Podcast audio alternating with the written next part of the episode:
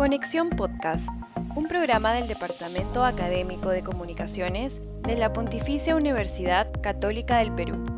Este podcast es un espacio para ampliar la difusión de las actividades impulsadas por los profesores y profesoras de nuestra unidad en las áreas de docencia, investigación y responsabilidad social.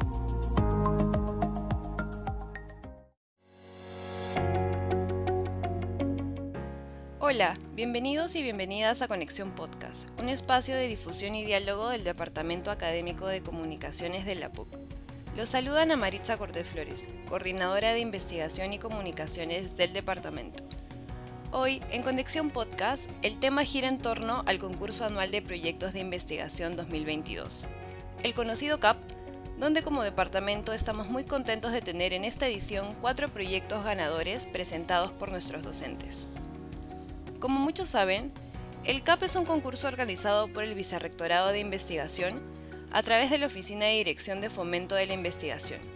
Este concurso se da todos los años y tiene el objetivo de incrementar la calidad y cantidad de los productos de investigación, innovación y creación en nuestra universidad. En esta edición, las y los participantes podían presentar propuestas de investigación en tres categorías, la individual, la de grupos PUC y la de equipos de investigación. Dentro de cada categoría se definieron dos modalidades de participación, la de investigación básica y o aplicada o la de investigación y creación.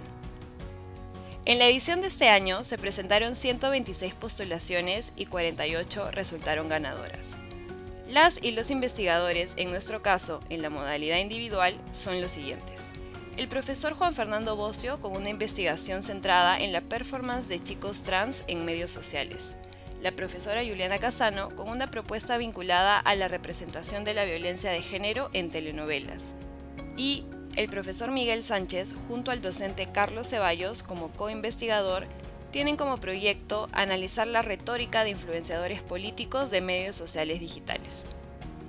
En la categoría Grupo de Investigación, tenemos como ganador al profesor James Detlef, con una propuesta gestada desde el Grupo de Investigación Observatorio Audiovisual Peruano titulada Representaciones de sujetos subalternos en audiovisuales peruanos basados en la realidad.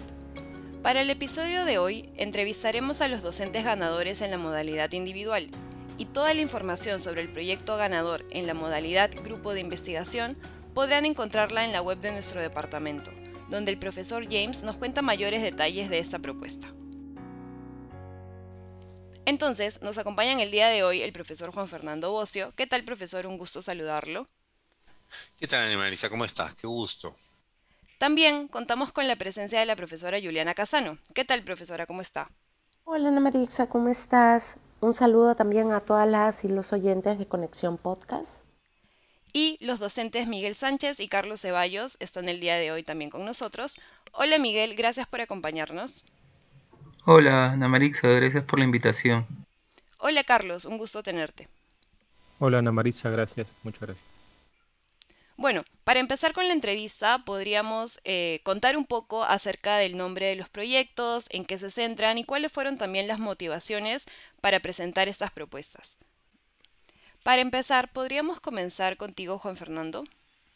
Bueno, el proyecto eh, se llama Narrativas Comunes de eh, Personas eh, Transmasculinas acerca de su proceso de transición. el objetivo que, tiene el proyecto es encontrar y describir aspectos comunes en la narrativa, en la manera en cómo cuentan este, este proceso de transición los jóvenes transmasculinos peruanos a través de su performance en Instagram, que incluye tanto eh, bueno, las distintas eh, herramientas que hay, que hay en Instagram, videos, imágenes, textos, etcétera, y cómo estas son planteadas, cómo son eh, mostradas. ¿no? Lo primero que me mueve a mí a, este, a preguntarme sobre esto y a plantearlo como una eh, posible investigación. Bueno, tengo dos de mis exalumnos son chicos trans y conocer sobre, sobre su proceso, algunas cosas que dijeron en clase, pero también este, haber visto sus publicaciones después, digamos, ¿no? me hizo preguntarme eh, sobre esto y plantearme esto como un eh, posible tema de investigación, ¿no? Después en un curso que llevaba para el doctorado, un curso electivo adicional, digamos, sobre género, digamos que planteé esto como un tema de investigación y, bueno, eh, me pareció interesante lo, lo, que encontré y me pareció también interesante el no encontrar otras cosas, digamos, ¿no? Imagínate que la primera publicación, que es de hace pocos años, cuatro si no me equivoco, se llama Existimos. Con eso dicen mucho, digamos, ¿no? O sea, es, no puede ser que no haya nada sobre nosotros. El proyecto se llama Representando la Violencia de Género, telenovela contemporánea en el Perú, Chile y México en el periodo 2015-2021. En realidad es una investigación de, de metodología mixta en la que a partir del manejo, interpretación de los datos, del análisis de contenido de los relatos y de algunas entrevistas a profundidad que iremos haciendo, busca identificar los discursos que sobre la violencia de género contra la mujer y disidencias de género se está construyendo en la telenovela peruana, en la telenovela chilena y en la telenovela mexicana durante el periodo 2015-2021. ¿no?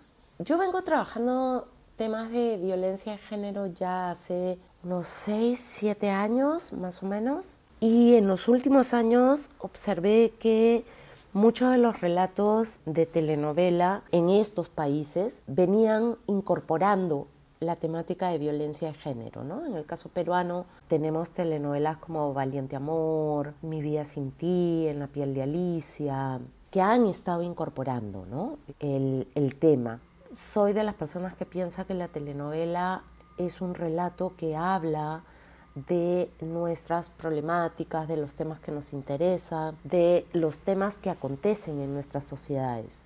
Ahí es que surge el interés, digamos, de, de ver qué está pasando con estas representaciones de violencia en la, en la telenovela.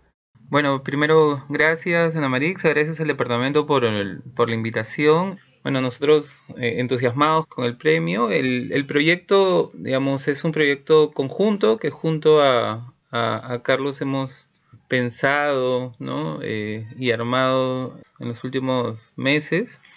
Y lleva como título Metáforas bélicas e imaginarios de resistencia. Y lo que propone es un análisis multimodal precisamente de las estrategias retóricas, ¿no? Influenciadores políticos de extrema derecha peruanos, sobre todo cómo esta se manifiesta en medios sociales digitales. El proyecto se circunscribe, digamos, al surgimiento en, en el Perú, ¿no? De esta red de influenciadores políticos que utilizan sobre todo prácticas, estrategias y que tienen características muy vinculadas a eh, la creación de contenidos multimedia, ¿no? Sobre todo pensando en, en, redes sociales. Entonces eso es, ¿no? Eh, cómo nos interesa indagar precisamente en estos contenidos multimedia y cómo estos eh, mensajes apelan a discursos tipo nacionalismo, la homofobia, la misoginia, el autoritarismo, ¿no? con ello se pone en duda un poco esta lógica de la esfera pública democrática, ¿no? Por influenciador político estamos entendiendo a todo tipo de actor, eh, social con presencia en medios sociales tipo eh, Twitter, TikTok, Instagram, Facebook o incluso hasta podcast o blogs diversos que difunden contenido político con orientación de extrema derecha y que utilizan una serie de recursos digitales para comunicarse con sus audiencias, para convocar audiencias, para transmitir contenido, pero que en su práctica de comunicación incorporan los saberes del influencer, ¿no? es decir, del marketing de influencer, que quiere decir no solamente hablar de la política directamente, sino también hablar de sí mismos, de sus vidas, de su vida cotidiana, presentarse como modelos de comportamiento, modelos de acción, tener una interacción, por ejemplo, muy cercana con sus seguidores y seguidoras en redes y también vincularse de manera directa con sus opositores u opositoras, ¿no? con sus antagonistas. La lógica del influencer político es en ese sentido una especie de líder de opinión, pero que trae, eh, que convoca y que utiliza los saberes del, del, mundo del marketing digital. ¿no? Eso. Bueno, ahora pasando a otro tema, ¿podrían comentarnos un poco sobre el equipo del proyecto? ¿Cómo se conforma este equipo investigador? ¿Hay algún otro actor o personas involucradas en el desarrollo del proyecto?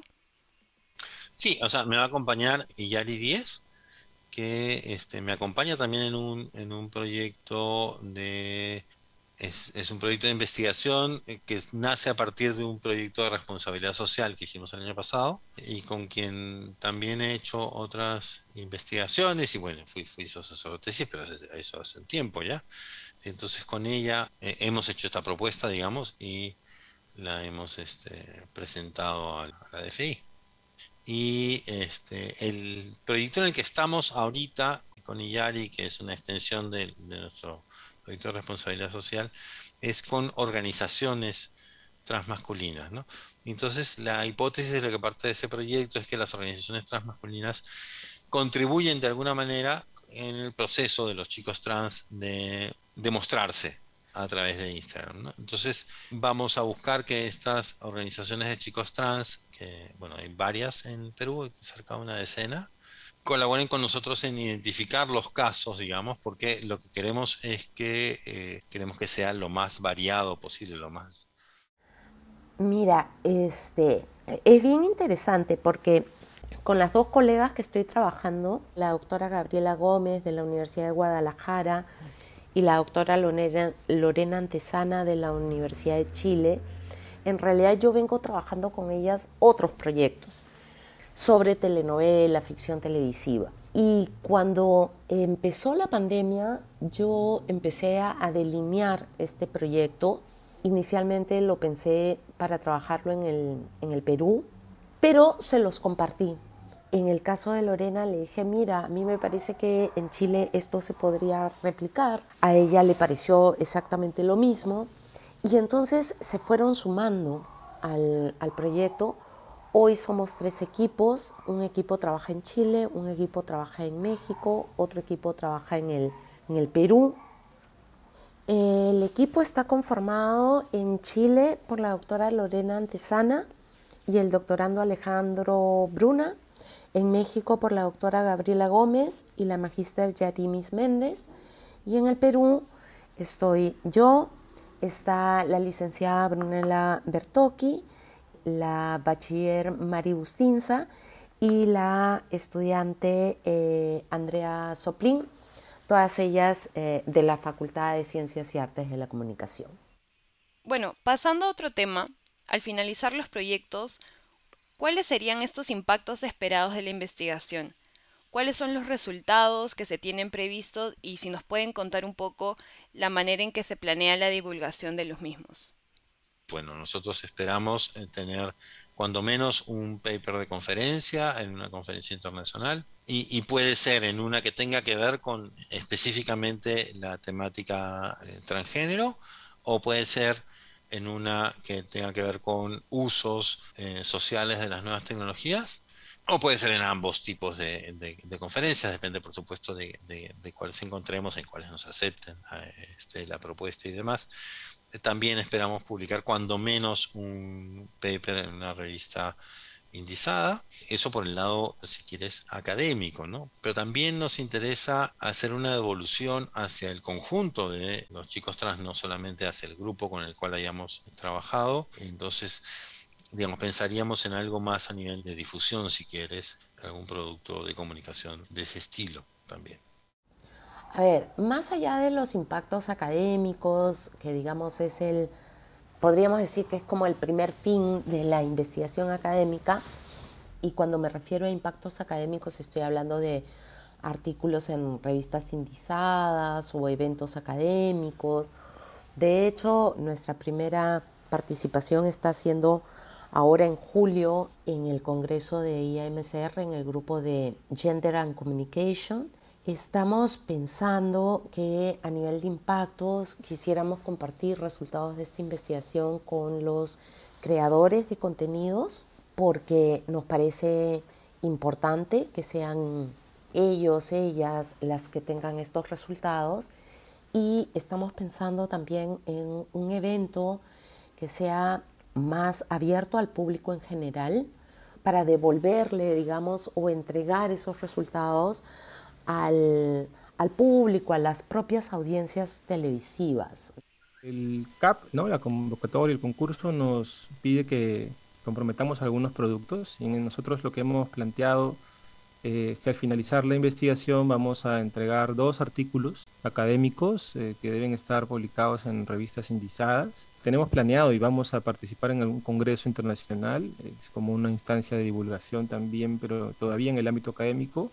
Y además queremos preparar una plataforma digital, una plataforma web con información sobre los hallazgos y conclusiones y otro tipo de contenidos, sobre todo en relación al análisis multimodal que vamos a realizar eh, que tenga acceso al público en general. Uno de los objetivos de nuestro trabajo y nuestra propuesta es no circunscribir o cerrar la discusión en el ámbito académico, sino convocar también a los usuarios y usuarias de los medios digitales a leer los hallazgos e interactuar con ellos también. ¿no? Eh, finalmente es un fenómeno de medios sociales y seguramente los usuarios y usuarias de medios sociales, incluso los propios seguidores de, esta, de estos influencers políticos, pueden tener algo que decir que también va a ser interesante. No, no necesariamente es parte de la investigación, pero sí queremos igual dar pie a una discusión sobre el tema en la esfera pública, no, no solamente en el ámbito académico.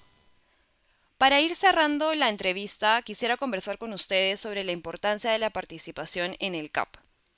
Ya, mira, para mí es muy bueno, es muy importante que la universidad tenga una política de eh, promoción y de apoyo a la investigación. Es innegable que la, que la católica lo tiene, es innegable además que apoya el que se haga investigación desde sus docentes y que en ese sentido promueve en la investigación.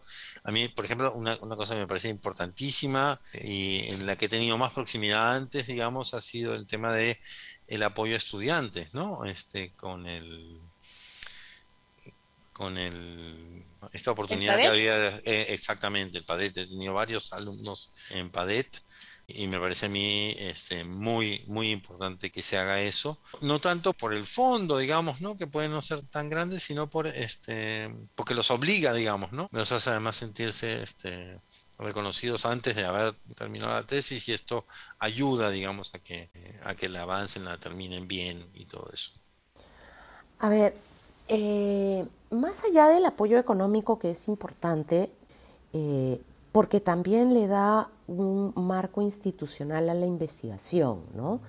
Deja de ser este, el proyecto de un investigador o una investigadora eh, por un interés particular, sino creo que el CAP le da un respaldo institucional al proyecto. Hay repositorios en otras universidades, hay repositorios de investigación, por ejemplo, que uno puede buscar, acceder, digamos, a, los datos.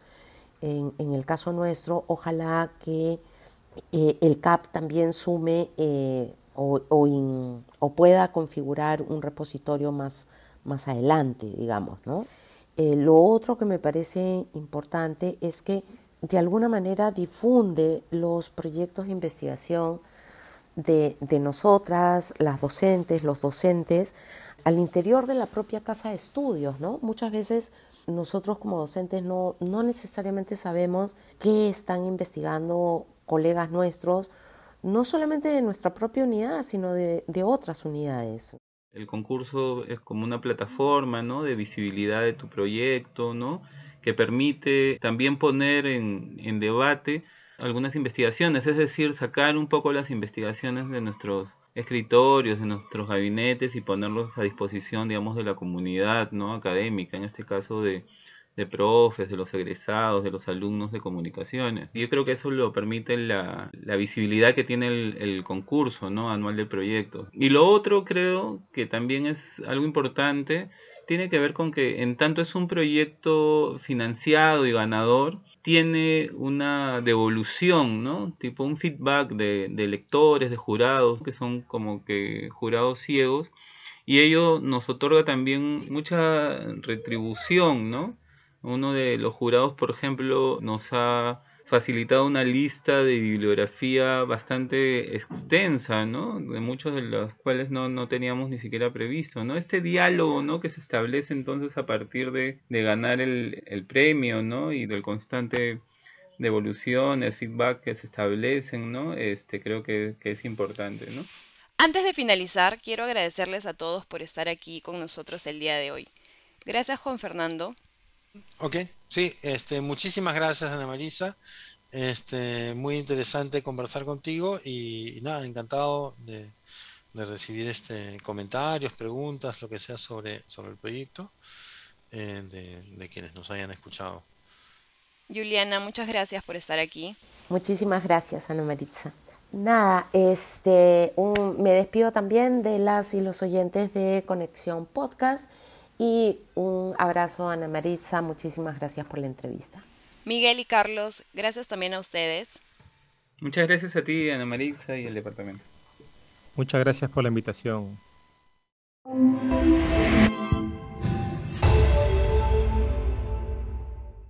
Eso fue todo por el episodio de hoy. Esperamos que esta información haya sido de utilidad para todas y todos ustedes. Nos vemos en el siguiente episodio. Cualquier consulta, recuerden que pueden hacerla a través del correo dptocomunica.pucp.edu.pe.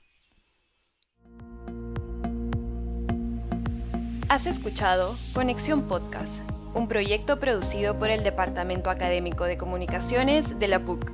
Encuéntranos como arroba en nuestra página de Facebook.